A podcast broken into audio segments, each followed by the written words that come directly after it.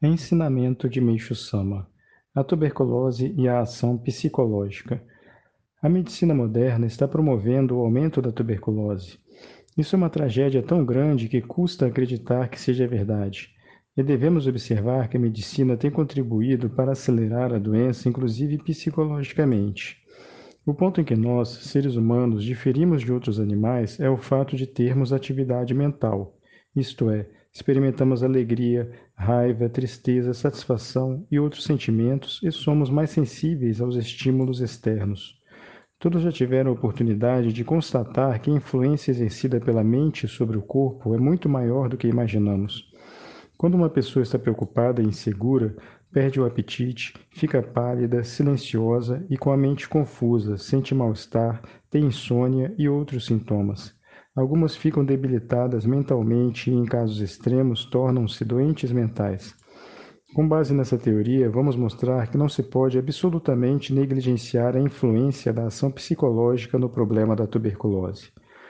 Uma pessoa pode vir a ficar tuberculosa por efeito da ação psicológica. Suponhamos que numa casa alguém contrai a doença.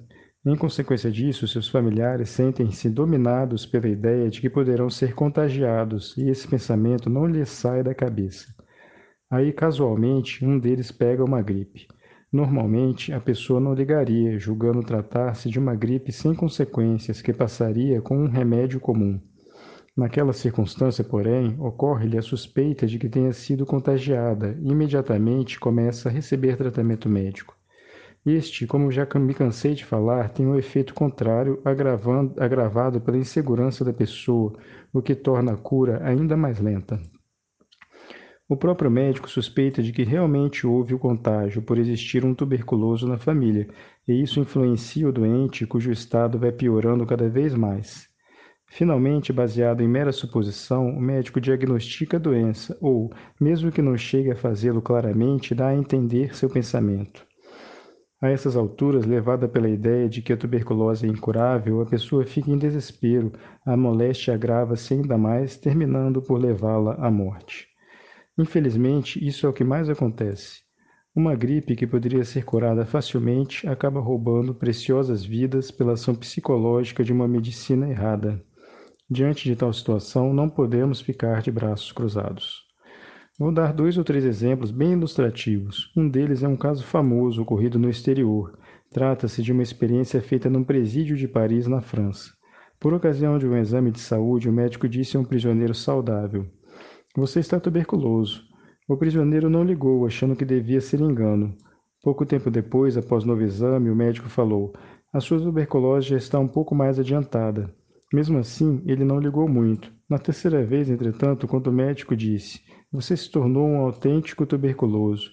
O prisioneiro mudou seu pensamento e, dia após dia, foi enfraquecendo, vindo a falecer meses depois.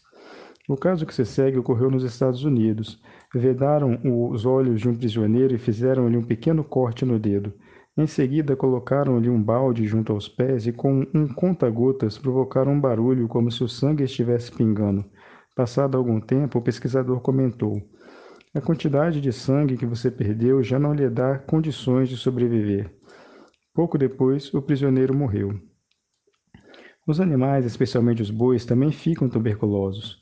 O número de bois atingidos pela doença é incalculável, mas isso não tem a menor influência sobre o seu tempo de vida, que é o mesmo que o dos bois saudáveis. Obviamente, o fato decorre de não existir nenhuma ação psicológica sobre eles, diferente do que acontece com os homens. Pelos exemplos citados, podem ver a influência da ação psicológica sobre o ser humano. Ensinamento extraído do livro O Evangelho do Paraíso.